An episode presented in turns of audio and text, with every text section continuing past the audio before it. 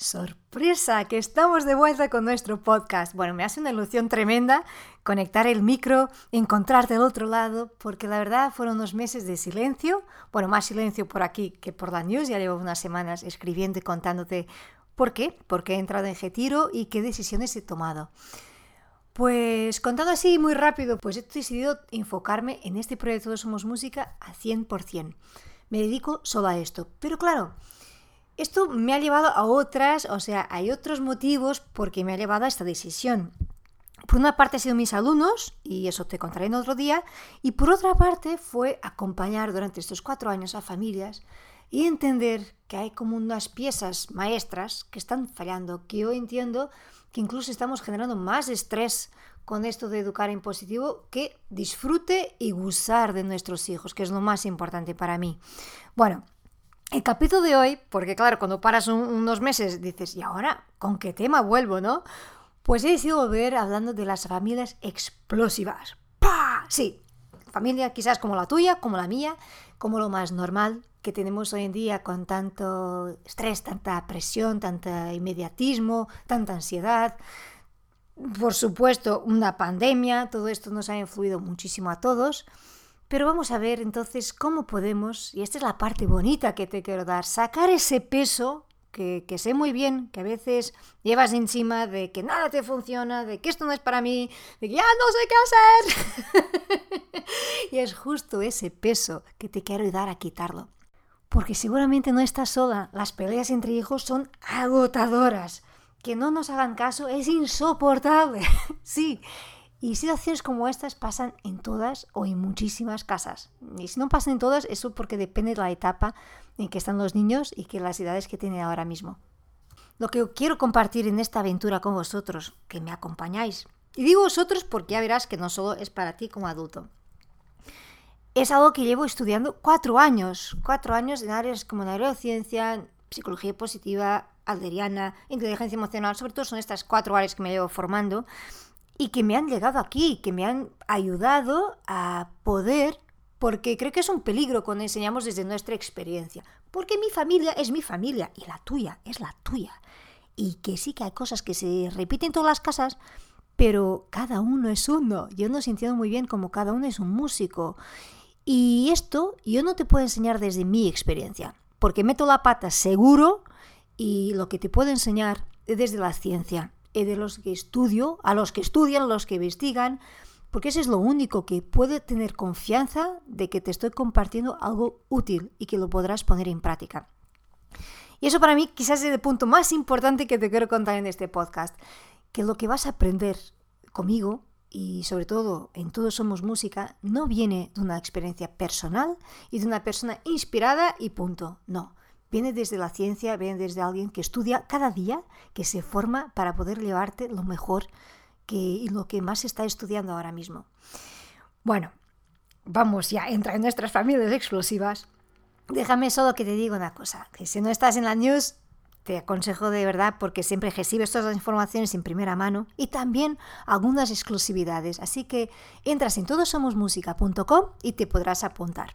Y ahora introducciones aparte, pero perdona que este capítulo tenía que tener una introducción después de estos meses de retiro, no podría entrar aquí a saco y empezar a hablar.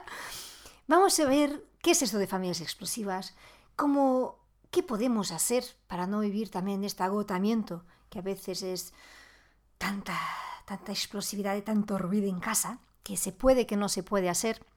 Y sobre todo traer tu mensaje de esperanza y de ánimo. Así que venga, vamos a entrar en capítulo. Hola, bienvenidos a Eduquen Positivo, conéctate a tu hijo. Estás escuchando a Mariana Sánchez.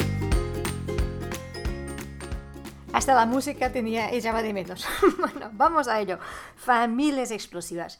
La verdad, perdona que a mí no me gusta nada poner etiquetas y ponía también esto por la news, pero yo creo que explosivo es un adjetivo fantástico para describir lo que se vive en las familias hoy en día. Y pongo las familias porque la verdad no creo que sea solo conmigo ni con la tuya. Yo creo que es genérico. Siempre tenemos la sensación y la trampa de pensar que el vecino tiene una familia mucho más afinada, una orquesta más afinada que la tuya, pero eso tampoco es cierto. porque lo ves desde fuera. Quizás tiene una familia muchísimo más triste y que no hablan, y por eso no escuchas ni gritos, no escuchas nada. Pero, ¿cómo podemos, no? Como familia y como adultos, directores de esa orquesta, manejar para que no se viva tanto en explosividad? Primera cosa que te quiero decir, em, no existe y no es humano, humanamente posible, tener una casa con niños donde no haya peleas, donde no haya conflictos, donde no haya gritos de vez en cuando. Eso no existe. Primero, los niños, depende de la edad en que están, tienen gestos también ellos de su desarrollo y su necesidad de poner hacia afuera. Y luego pasa algo muy curioso, y que esto también es importante que lo sepamos. La casa, nuestra casa, nuestro hogar, es el sitio donde nos sentimos todos muy cómodos. Y muy cómodos también para traspasar y mostrar nuestro lado más mmm, explosivo y cansado, ¿no? En los niños, esto a veces, claro, ellos están sobre la presión en el colegio de que no pueden, ¿no? Que están aguantando situaciones y es normal que cuando lleguen a casa les empiece a salir a veces ese malestar y ese, mm, esa irritación, ¿no? A nosotros como adultos puede pasar exactamente lo mismo, porque también tenemos nuestros pepinos, nuestra vida es más allá de ser madre, ser padre, y también tenemos una carga y un cansancio que, que sí. Pero aquí es un peligro que creo que tenemos que tener mucha atención. Los niños están creciendo, están construyendo su personalidad, su plantilla de vida, como se llama en psicología herleriana, pero nosotros como adultos, nuestra plantilla está criada y tenemos una capacidad de autocontrol, de autorregulación totalmente distinta de ellos. Y yo creo que algo muy importante es cuidar de cuando estamos en casa, y esto es muy fácil de explicar y muy difícil de hacerlo, pero vamos a ponerlo así. Si cuando estamos con nuestros amigos, nosotros o nuestros compañeros de trabajo, hacemos el esfuerzo para no perder los papeles a la primera, ¿eh? Y es verdad que estamos a veces también tragando y el autocontrol a veces en eso es un poquito peligroso porque por lo menos lo entiendo ahora así, ¿no? Como algo más de tragar y autorregulación es algo más de atender y respetar las emociones que tenemos. Pero entrando otra vez, centrando para que no nos vayamos del tema. Cuando nosotros adultos entramos en casa, o si ya estamos en casa porque trabajas ahora mismo en casa como yo, y entran nuestra familia y empiezan a llegar, hay un ejercicio que es muy importante de hacer para que nos ayude a centrar en nosotros mismos y no dejar que nuestro cansancio, nuestro malestar mm, nos deje colapsar, ¿no? Como ya sabemos, eh, o por lo menos podemos contar con ello, que los niños vienen cansados y que van a exteriorizar todo ese malestar que han acumulado durante el día, como adultos y con más capacidad de autorregulación, no dejarnos envolver y eh, entrar en la sintonía y entrar en ese desafinanzo, por así decir, entrar en ese bucle dominó de ruido y crear como un espacio.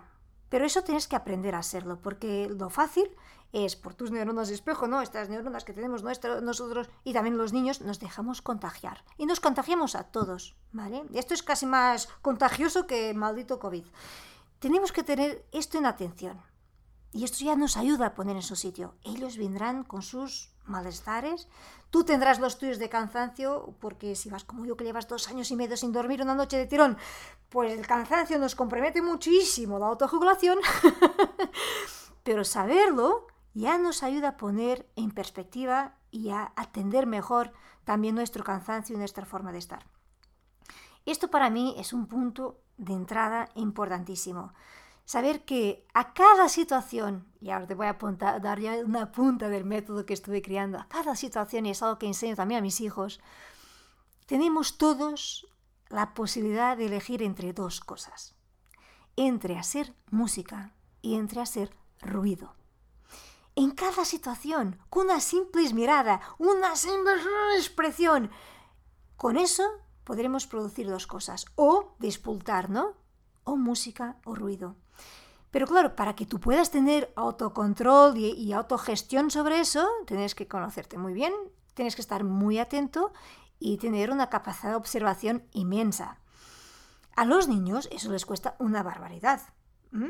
A nosotros, si no hemos entrenado, pues también nos cuesta mucho. Entonces tenemos que entrar en esta, esta práctica de ser músico cada día. Pero hay algo mágico, es que entre ser música y ser ruido hay una tercera opción que está en la mano de todos, que es el silencio. El silencio, si me acompañas ese tiempo, sabes que son las pausas en la música, es donde respira la música cuando tocas, cuando cantas, pero es también la pausa que nos permite decidir qué queremos hacer. Entonces, si no estás capaz, porque ya te sientes a desafinar o ya te sientes desafinado y sientes que ah, la cosa no va y que lo más normal es que vas también tú producir ruido, entonces dale al pause. Abre tu silencio. Eso se, aprende, ¿eh? esto se aprende a ser tranquila, que es justo lo que también te enseño en el método de Somos Música, pero es algo que solo con este podcast ya lo podrás aprender, lo básico, lo básico. En cada situación que veamos que no vamos a producir música, que lo más probable es que va a empezar el ruido, silencio. Y aquí vuelvo a decir, es un silencio de paz, no es un silencio de forzar solo y que me voy a quitar dentro, porque si te lo llevas todo adentro, lo que va a pasar es que en minutos estarás La explosión es tuya porque has tragado. Y lo único que tienes que encontrar es un silencio amable contigo misma. De entender, ahora mismo la cosa no va a fluir muy bien. Mejor que me quede tranquila. Pero no te autoexiges de, de, que no puedo, de que no puedo, de que no puedo, porque eso entrará en creciendo dentro de ti y te saldrá una explosión todavía más fuerte. La infancia de nuestros hijos pasa tan deprisa, y si la infancia, sea la adolescencia, la vida pasa muy deprisa. Yo creo que es un desperdicio mm, vivir enfadados, vivir irritados, vivir dando órdenes y irritándonos porque no nos escuchan, que es cierto, es agotador. Es agotador tener que decir la misma cosa 500 veces y no te hagan caso. Es insoportable que los niños se pelean todo, todo, todo el santo tiempo. Es... Mm, ya no puedes más. Lo sé. de verdad que lo sé, lo vivo. Pero hay formas. Primero, entender de entrada que eso es lo normal. Y por eso quiero aquí desdramatizar entre comillas, pero que a veces vemos por las redes, por todo que, ay, pero al otro le funciona tan bien, pero es que sus hijos son tan educados, pero es que nada sale de su...